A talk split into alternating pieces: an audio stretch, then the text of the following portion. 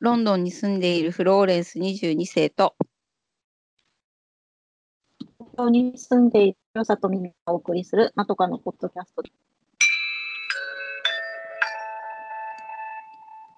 前髪斜めに切ってみました。このコーナーはまとかの2人が長すぎる前髪のように気になって仕方ないことを15分くらいで斜め目線で切ってみるコーナーです。今回は私、ミニが考えました。ジェネレーションギャップギャップということなんですけれど、はい。あのーまあ、フローレンさんと私はまあ同世代ということで、ありがとうございます。同世代私の方がちょっど、と上だから多分、多分。うん、なんですけど、あのーあの多分フローレンさんにも共感してもらえるんじゃないかっていう出来事がちょっといくつかありまして、はい、なんかそこからちょっとジェネレーションギャップについてうん、なんかこう話してみたいなと思っています。はい、ね、このお題にしようと思ったきっかけの一つはですね、あの、先日、あの電車に夕方くらいに乗っていたんです。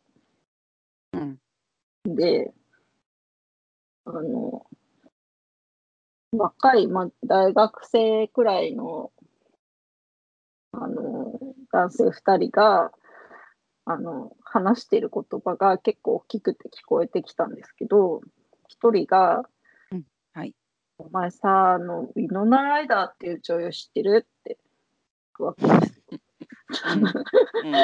うん、で、その時点で、はってなるわなったんですけど、まあね、うん、知ってる知ってる。なる、なりますよね。で、まあね、で、もう一人が、え、知らないとか言って、いやー、ノナライダーってすっごい昔の女優なんだけどさ、めちゃくちゃ綺麗なんだよ、見てよとか言って、なんか、あの、スマホで画像を検索したやつを見せてるわけですよ。わ、めっちゃ綺麗じゃんとか言って言ってるんだけど、なんか、思わず私は振り向いて、なんていうの？その二人の方に顔を向けてしまったわけですよ。うん、一体どんな人が話しているんだと思って、いけちゃうよね。うん、向けたら、まあ、あの、爽やかな大学生ぐらいの2人だったんですけど、その話しぶりが、あの、なんていうんだろう、私たちで言うオードリー・ヘップバーンを語るかのような 語り口だったので、私はなんか、ううわーと思って、もう、いや、もうそうだよ。そうだよミね。ノナライダーといえばみたいな世代だったから、もう、な、なあみたいな感じな気持ちになったんですよね。だって、二十歳ぐらいってことでしょ、その子たちが。あ、大。学生ぐらいってことは。だったら、物心ついた時にもういろいろあって、ウィナナライダーは消えてるじゃない？そうね。まあ、また今ね、ドラマ出たりとかしてみたいみたいけど、うん、だっていろいろあったのって10年以上前でしょ、多分。そうだね。うん、で、似た顔のキキーラ・ナイトリーに全部持ってかれちゃったじゃない。そっか。うん、まあまあ、ちょっとや若いけどね、キーラ・ナイトリーの方が。うん。うん。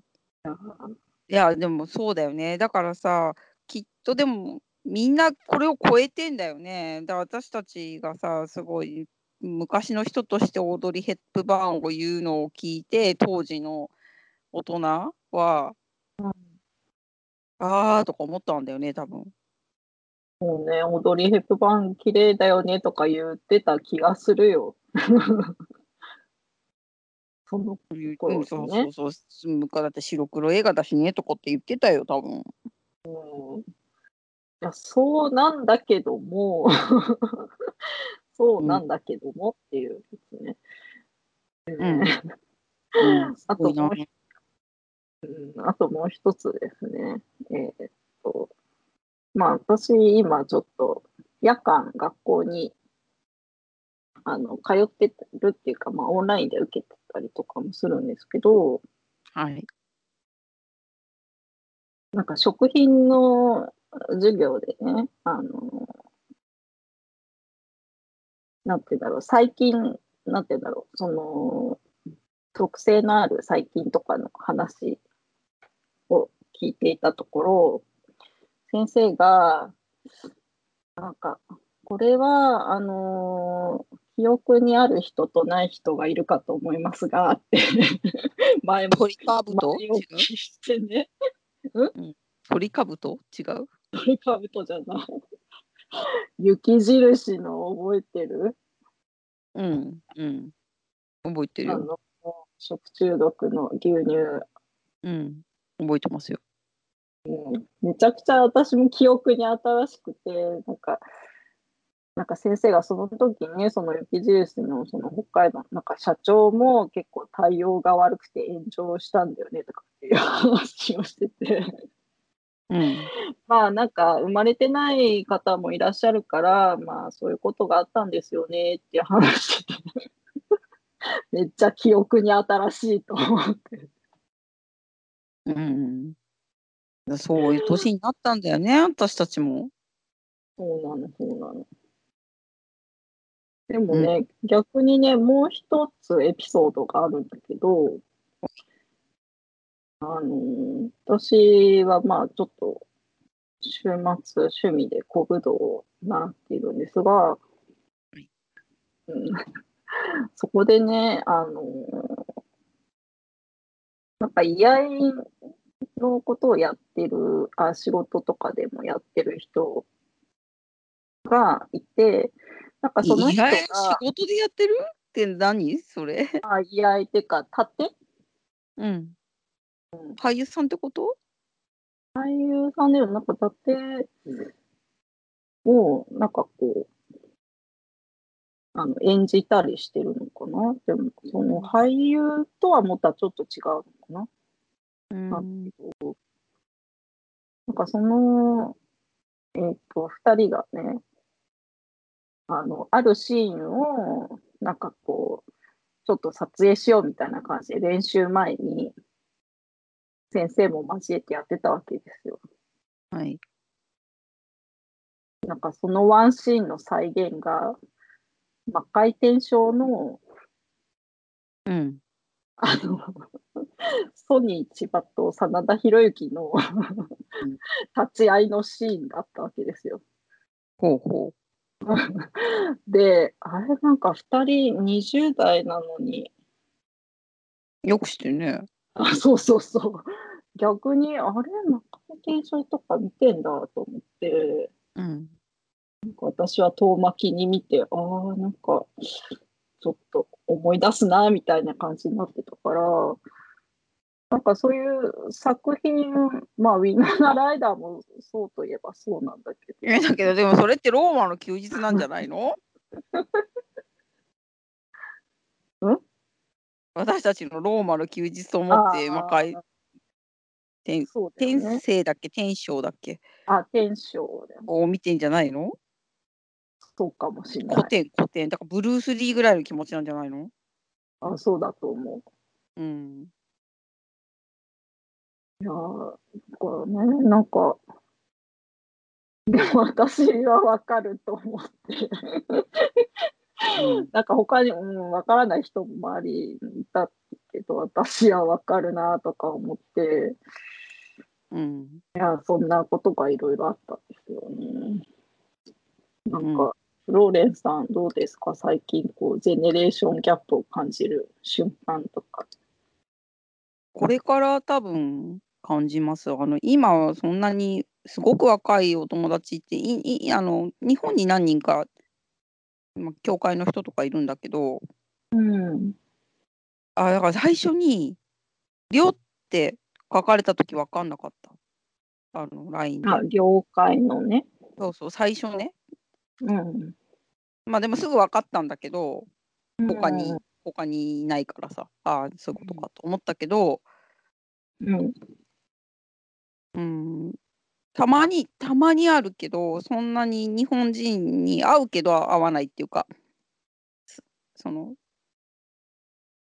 テレビから自動的に流れてきたりあの情報に囲まれてないからむしろさ、私ねそんな私たちウウィノナライダーなな世代なのにうんそ。の元おじいさんばあさんとかに囲まれてるからそのうん若い人って言ってくれるわけですよ私たちのこと。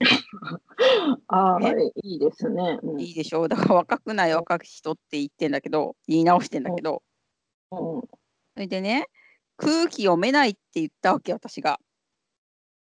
うん。たらそのおじいおじさんおばさんおじいさんおばさんたち分かんなかったんで意味が。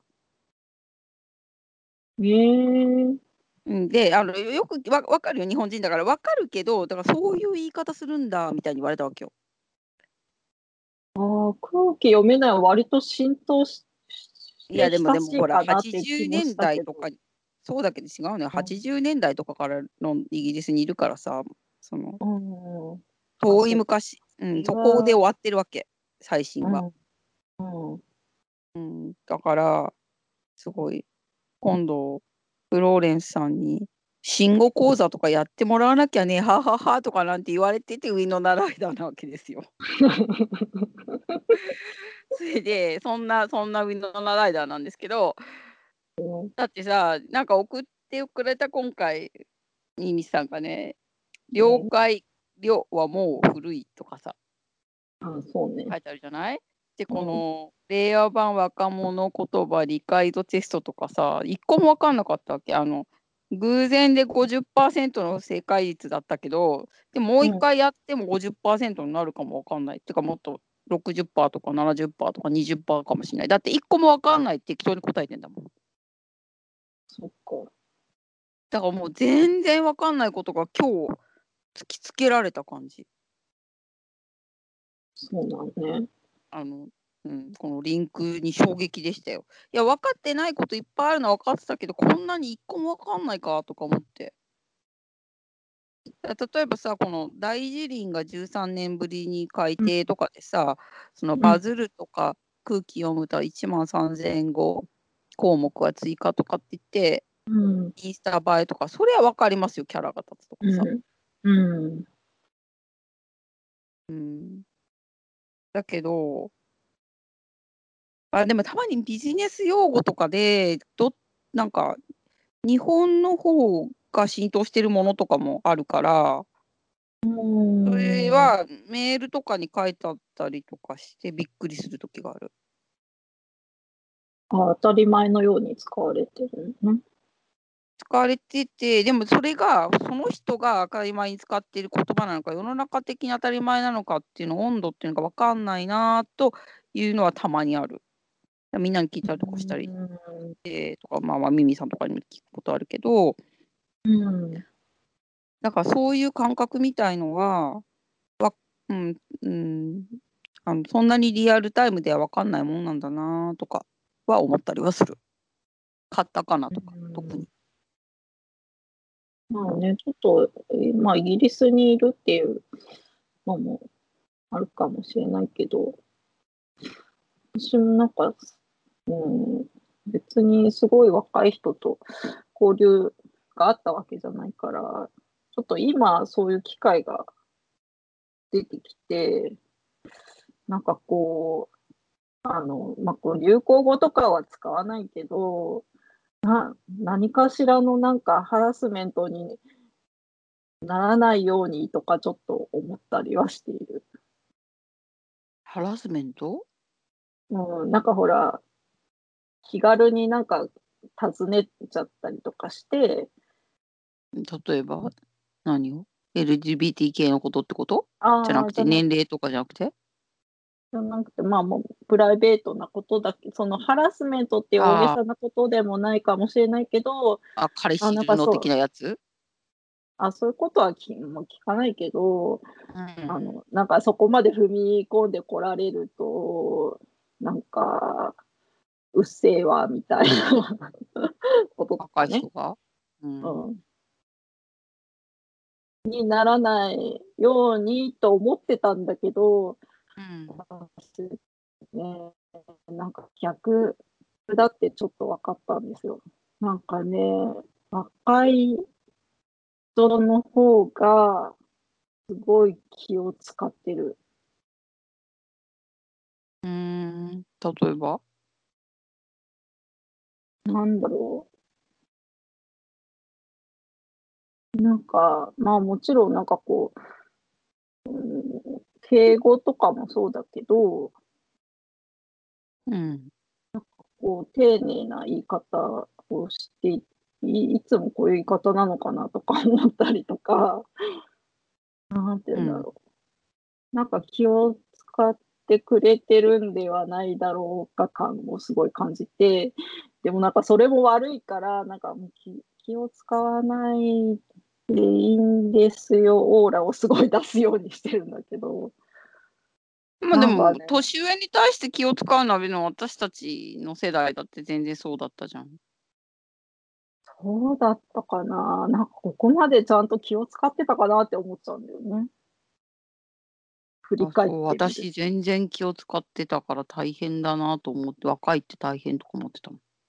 あ、そうなのうね。ん。だから、わかんない。あんまり、そこにすごい、そうなんだ、今の若い人は、とかは今全然思ってない。もうちゃんと気を使ってたかもね。いや、でもまあちょっと私はそういうところは病気的なところがあるから、また別のね、あの、事件が、じ地雷があるんですけど、うん。あのちょっと、まあ一般的にっていう話ではないかもしれうん。ない。うん。それって何？学校で丁寧に扱われてますってこと？あ、丁寧にっていうか、なんだろう。なんか別にこう具体的にどうとかっていうのはないけど、そこはかとなく、こ ういや、なんかそんな、ほら、同じ学生だったりとかするから、うん。別に立場は同じだから、うん。うん、そんな気を使わないでよって思うけど、うん。でも気を使わないでよって言う言うとまたなんか、あれだから、こう、うんオーラ、オーラで出すようにしてんだけどね。伝わんなそう。伝わってるかどうかわかんないけど。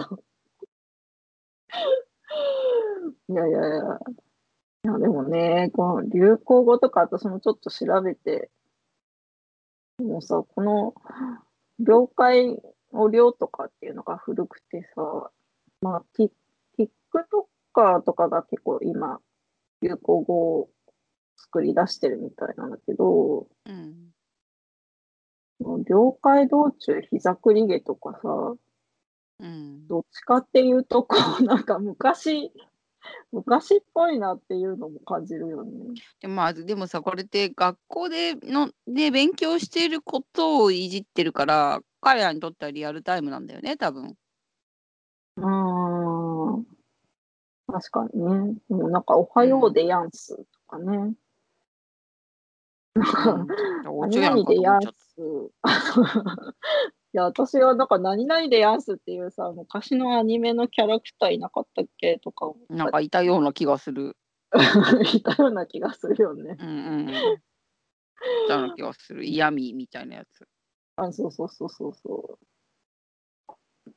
時代は回るんだよ。言葉も動くから、しょうがない、しょうがないし、全部ついていかなくてもいいと思うけど、うん。いや、遠くの目で見る世代になったんだなと思って、しみじみしてる。そうね。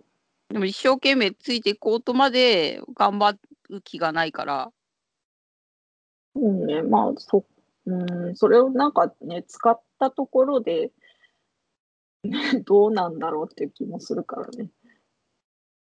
うん。うん。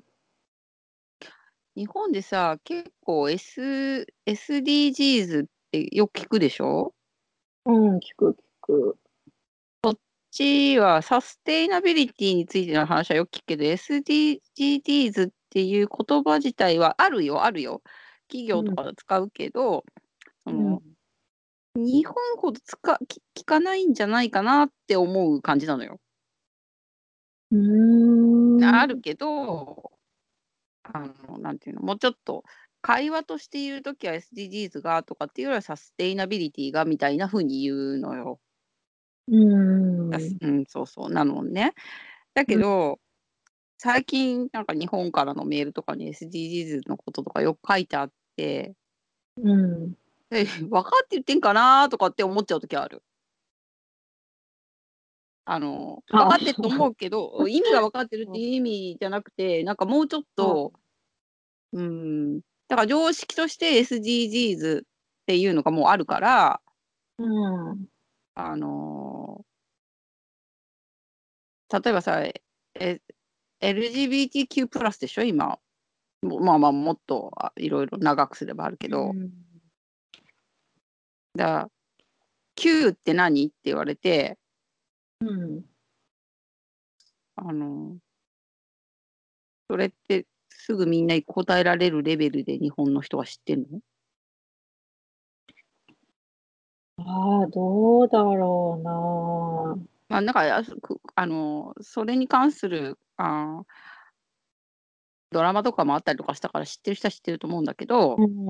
うん。ななんかもうちょっともう SDGs っていう4文字で常識みたいになっちゃってるから、うん、なんか別に本当に分かんなくてもなんか雰囲気で知ってればもういいっていうか、あまあね、そういうの結構あるよ。日本、日う本ん、あもちろんこっちのもいっぱいあるんだよいいっぱいあるんだよなんかそういうの言うと何でもいいけどとにかくさあのダイバーシティってつけときゃいいみたいなのあるからさこっちも。うーん、ダイバーシティって日本でもすっごく言う言うんだけどさ そうすっごく言うけどそれ以降ゆり子が、ゆり子あがあそうかゆり子が言ってるからか。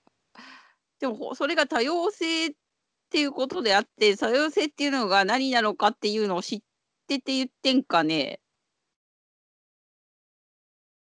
いや、どうだろう。ふ雰囲気かもね。うん。うん、だから分かんないから、うんでもそれも含めて、なんか雰囲気、雰囲気で分かってるような感じっていうので、言葉ってひ広まっていくものだから、うん。ほうほうって思って、今回、その用語、用語テストをして全全滅になった私は、もうなんかちょっと遠い目なななんだけど、うん。あの、うん。まだ日本と関わって仕事してるから、なあの、全然、全然わかんなくなっちゃったら、ああ、ちょっとまずいかなと思ったりする。でもこのわ令和版若者言葉理解度テストは全全滅でしたよ。一個もわかんなかった。そっか。うん。だからミミさんはテストやって6割だったそうだけど、私は5割だったけど、私は違うの、まぐれで5割なのよ。一個もわかんなくて適当にティックしただけなんだもん。ああ、なんか、うん、こっちにいると、まあ、わからないけど、なんか推測できる。うん。それもできない全然わかんない。ね、うんまあ、必要、必要がないっちゃないからね。えでもうん日本のドラマとかさ、おちょやん見てもそういうのはわかんないんだけど、い や見て見てるのよ、結構。だって、夕ご飯の時は日本のテレビって決めてるから、割と見てるわけよ。まあ、時代劇とか見てもに若者言葉増えないと思うけど、時代劇ばっかり見てるわけでもないのよ。ああ、でも若い人向けのドラマとか私も全然見てないからわかんないんだけど。うんすごく若い向けのドラマは見てないと思うけど、普通の、うん普通の。うん。でももうほら、空気読むとかそういうのはさ、まあもうもうそれなんか20年くらい前からあるけど、うん。もっともっとかな、わかんないけど。うん、だからその、定番になっちゃってるのしか出てこないよね。正しい日本語じゃないドラマは割と。あの、わかんない。若いも人向けのとかだと違うのかな、少し。若くないとわかんないやうんまあ、ドラマ、テレビ自体ね、その若い人が見ないっていうのもあるから、そういう TikTok とかうん YouTube とかからそういううんのが生まれ、生まれて使われてるっていう感じだもんね。うん。そうね。うん。うん、もう、上のライダーだから、もう上のライダーノ世代。ラライダーって言っちゃうの。上のライダーって言ったら悪い悪い悪い上のライダーさんに悪いんですけど、上のライダー全然世代。だってさ、ジェネレーション X って言われてた時代があったじゃないですか、90年代後半とかに。うーん、またいや、そのね。時はまだ若いからさ、X だったわけじゃん、私ら。で、今うん Z なんだよね。私たち X なの？X だよ、全然 X だよ。あ、そうか。だってまだ X の時20代だもん。うーん。で、で今 Z なんだよね。うん。ううんん、そうね。うん。だもう全全然すいませんって感じなんだけど。そう、でも、え、ジェネレーション X って言われた時に、リアルタイム感があったんだよね、私。うん。そういう映画にウィノナライダー出たりとかしてたじゃない？リアリティバイツとかさ。ああ、そうだね。リアリティバイツは流行ったよね。流行ったよねってほど流行ってた？よ。ちょっとよいや見ましたけど見,、ま、見たし、あれはジェネレーション X の映画って言われたわけじゃない？うん。でいやーなんか遠い目。遠い目。リアリティバイツのサントラが流行ったのよ。そうね、持ってたよ。持ってた、私も。すごい聞いすごい聞いて。聞いた。聞いたうん、だったよね。そうだね。うん、とかをさ、すごい茶飲み話に聞こしか聞こえないんだよね、きっとそのフィノラライダーって知ってるみたいな人にしてみたら。もっとオードリー・ヘップバーンだよね。そうそうそう。いや、まず振り向い、電車の中で振り向いちゃったからね。まあ向こうは別に私の振り向きに気がついてないけど。これからすごいそういうさ、自分はもう若くないなんて全然知ってんだよ。知ってるけど、まあ、もうちょっとさ、そういう具体的な驚きとしていっぱいいっぱい知っていくんだなとか思う。そうだね。だからさ、俳優とかでもさ、ウィノナライダーがそれだったらさ、まあ、ブラピとかもさ、まあね、そう言われ、まあまあまだいるけど、って考えるとトム・クルーズってすごいね。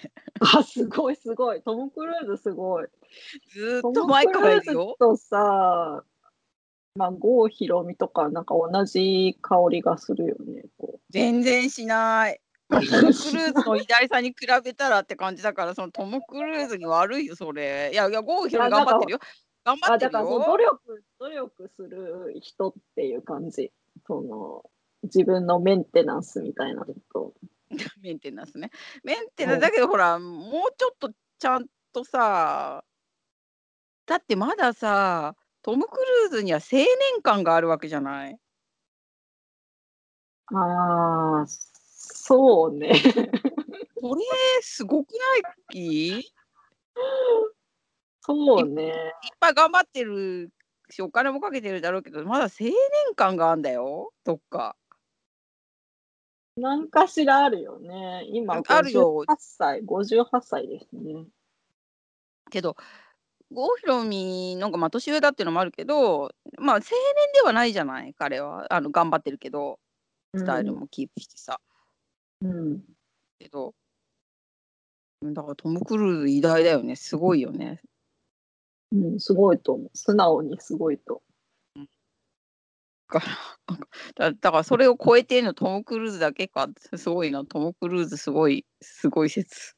すごい、そんなことみんな知ってるけど、確かに。だあだって、またあれだよね。トップガンのさ、続編が、うん、でできるみたいだよね。だって昔からいるんだよ。うん昔からいるね。うん、でもまだ58なんだ。ずっと働いてんだね。いや、まだ50代なんだもんね。だって。そうね。うんと前からいいのにね。ってるよな。トッ大。変だよねトップガンだよ、トップガン。うん、トップガン。うん。だから超えられる人もいるんだよ、別に。この私は令和若者テストに不合格だったけど、トム・クルーズみたいな巨人もいるんだねってことだね。そんなのは超えちゃう。私さ、その巨人で言ったらね、私、人類、人類史上すごいと思った人をこの前テレビで見て、はい。あのね、あ、日本人なんだけどね、うんあの、フィットネスインストラクターをしている滝美香さんっていう人なんだけれど、何さん？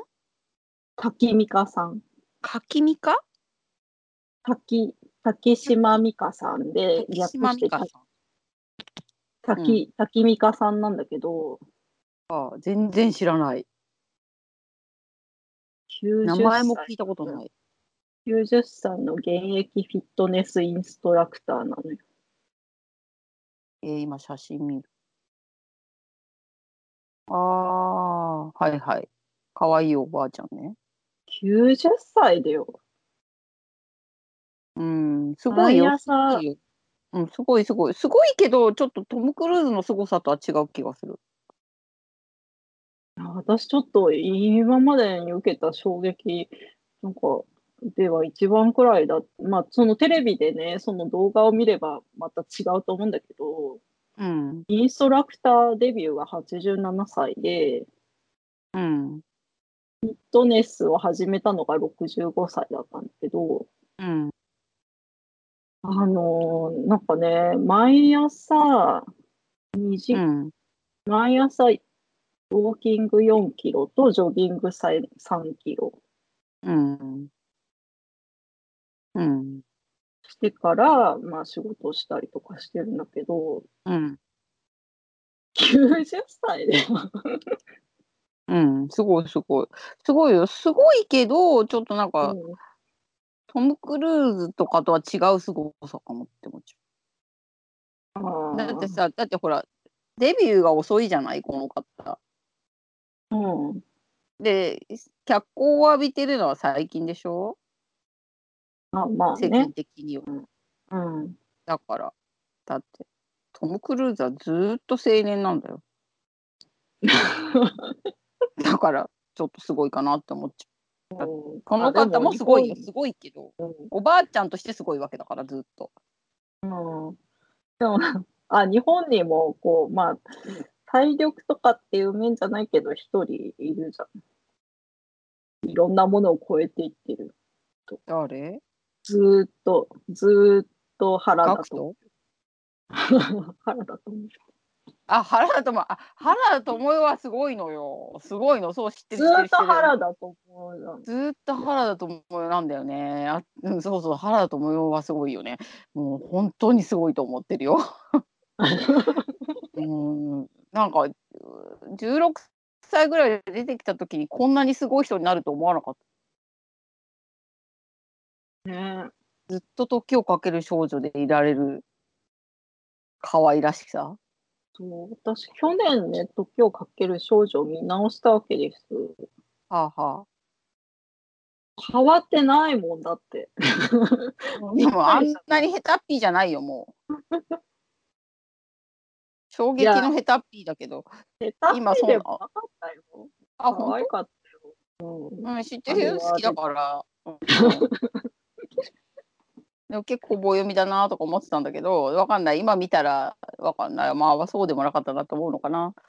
うんうん。いや、脅威だよね、あの人。なんか最近、熱愛報道があるみたいですけど。ああ、そうね。うん。うん、でも不倫じゃないから、別にうん。いいんだよね。うん。うん。いや、憧れますよ。なれないけど。なれないけどね。どう？うん。それだけそ変なおばあちゃんになれるかばっかり考えて、ファッションとかも考えてる私としては、もうちょっと原田知世さんの道はもう諦めたに近いんだよう諦めたに近い。近いってこと。まだ諦め。な。あー諦めてる、諦めてる。全然諦めてる。あの、諦めてます。諦めてて。そうじゃない。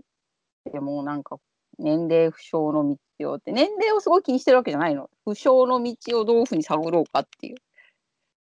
うん。えーただ、だから、おファッションとかはよ、ファッションってことでもない、洋服とかは、おばあちゃんになっても楽しみたいから、うん。まあ、いかにずっと楽しめる方向性で構築できるかについては考えるよ。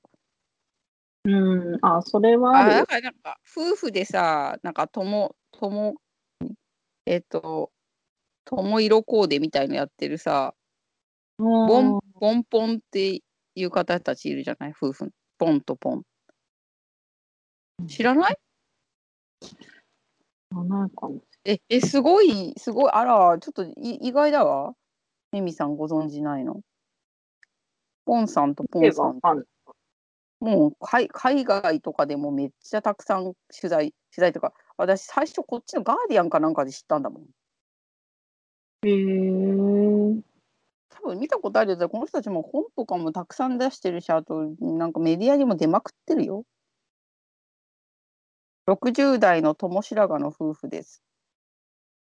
ポンポンがそれぞれああ、前なんか見たことあるかも。インスタを読んでます。うん。ああ、でもこういう夫婦はたまに見かけるよね。見かけるよねっていうか、見かけるんですよ。自由が丘とかで。ああ、自由が丘とかにはいるかもね。うん。でもほら、このさ、あの、夫婦ともどもね、あの、うん。年齢に寄せてってないじゃん。そう、別に。うん。うん。だから、こういうふうにしていきたいなとは思うよ。うん。ああ、かわいいね。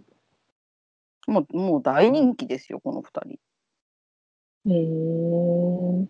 もうインスタ一つです、スター。もう本すも出してごいね。るすごい、すごい、うん有名。うん。これをこの二人を目指してるわけですね、フローレンス。目指してとか、まあ、だからこういうふうにあの、あんまり、うん、洋服をね、なんか年齢に寄せないで、ずっといられるっていううん。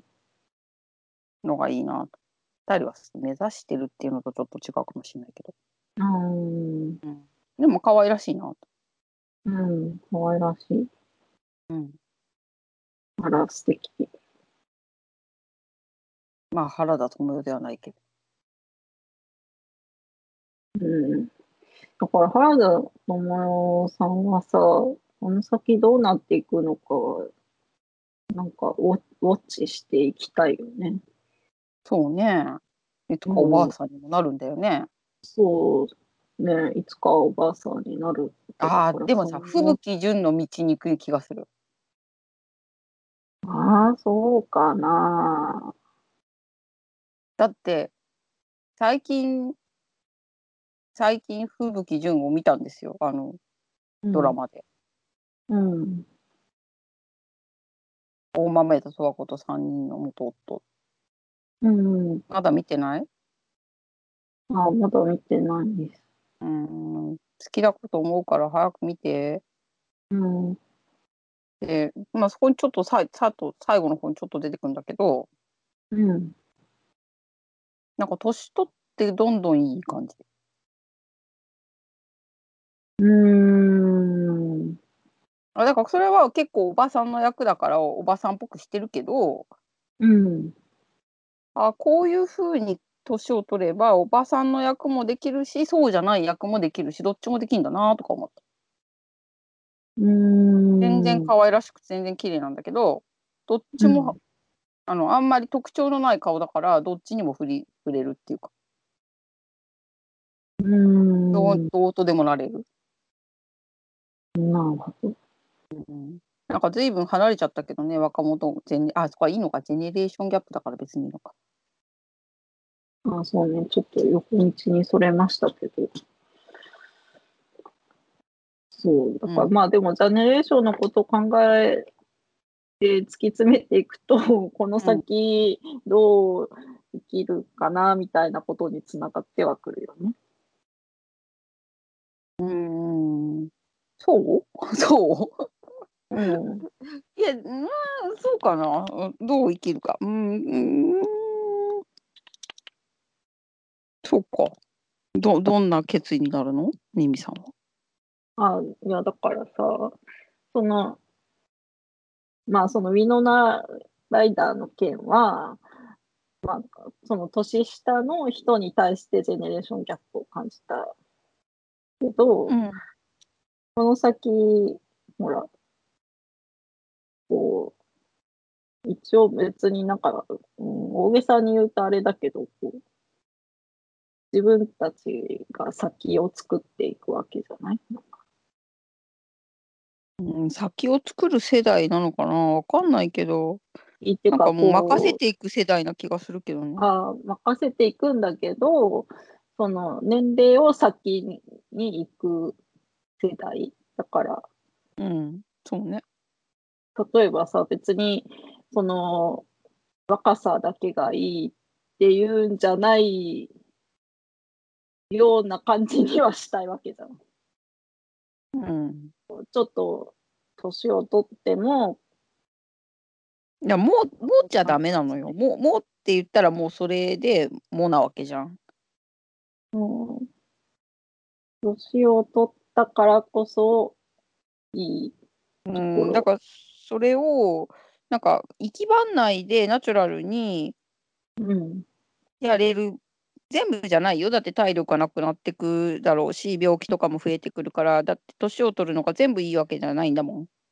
うん。だけど、年を取った方がいいことっていうのもあるよねっていうのを若い人にうんとうんと言うと、それは負け惜しみみたいに聞こえちゃうから、あのうん言わなくっていいんだと思うのよ。だってそ彼らだっていつかわかるんだもん。ん。うん、言言わないよ、全然。だから、うん自分がそういうふうに生きていきたいなっていうこと。あ、わかるわかる。うん、そうだけうど、ん年を取ってもじゃないと思うんだよね、だから。そうじ人に対してじゃなくて自分に対して、うん年を取ったっていいことっていうのも増えてくかなと思うん。う。うん、なんかこう、年を取ってもなんとかでいたいよねみたいなのをさらって言う人いっぱいいるから、うん。うーん、まあねとかって適当に流してんだけど、うん。あうんで、なんかたまにね、よく言われるのが、あ私、うん若い時に結構結構辛いことが多かったからさ、うん。あんまり若い頃懐かしくないんですよ。うん。うん、だから、いやもう本当に子供の時とか早く大人になりたかったしね、大人は自由だと思ってたから。うん。で、だから、もう大人で万歳だし、おばさんで万歳だよとかってよく言ってんの。まあそうじゃないこともあるんですけどね。あのうん。体力の衰えとか 言ってもさ、これが千代の富士だってみんなわわかんないんだよ、もう。記録のそれ。が、それがいつ、どこまで通じるか、リトマス紙テストみたいなのもあるよね。あと、あともう一つさ、あの、なんだこりゃっていうやつね。え、私わかんない。何それ？ね松田優作ですよ、太陽に燃えろの。ああ、つごめん、全然わかんない、それ。えー、えー、太陽の骨を見てなかった。なんじゃこりゃだよ。あ、言えられればそういうのあったのかもしれないかもしれないと思うけど、私のボキャブラリーになかった、それ。今、今の今まで。で今、これからもないかもしれない。だって生で見た感じが全然ないもん。体力の限界は見たけど。気力もなくなりっていうのは見 見たけどね。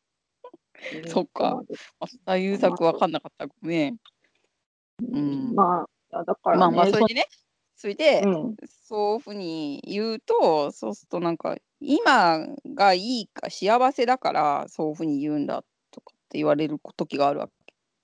でそんなことないのよ、別に。だって、私の悩ましい生活とか知ってんだったら、そのこと言えないだろうにと思うんだよね。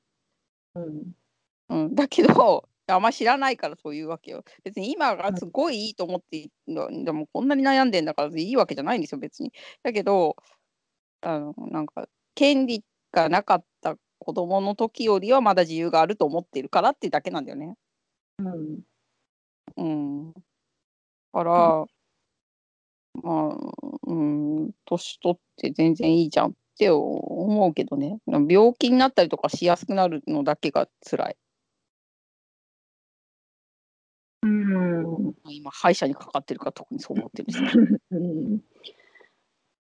いやーだから、なんか年取ってもって言う言っちゃうのは、まあ、今に満足、なんかもっとこうやれることがあるかもって思ってるからかもしれないけどねいや、。思ってるよ、全然。思ってるよ。思ってる。うん。けど、もうじゃない気がするんだよね。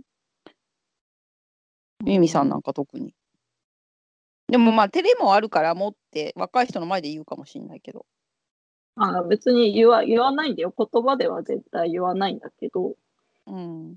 なんかほら、うーん、なん、なんていうんだろう。若い人がそう思わないような大人としての、なんて言ったらいいの？なんか言うとちょっとなんか、うーん、なんか気ざったらしい感じになるけどね。生き方みたいな。うん。うん。うん。まあ、ちょっとよくわからないけど。うん。うんあまり突っ込んでもちょっとあれなんで。ああいや、まあ、日本がそういう、ちょっと、ほら、若い、若い市場主義みたいなところもあるからっていうのもある。うん。こういそうのをもね。変えていけ、変えていきたいなとは思うん。変わんないよ。う。うん。うん。変わんない。変わんない。今のままだと変わんない、絶対。うん。うん。です。うん。うん。若い、そうね。うん、そうね。でも、おじさんが偉いことも変わんないんだよ。まあ、そこは変わっていくと思うよ、ちょっとずつ。で長い時間をかけてね。うん。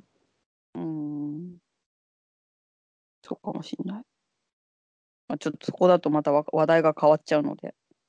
うん。うん。ねまあ、うん。いろいろ話しましたが、ジェネレーションギャップについてでした。はい。また来週ウリノナライダーもう一回見ちゃおう。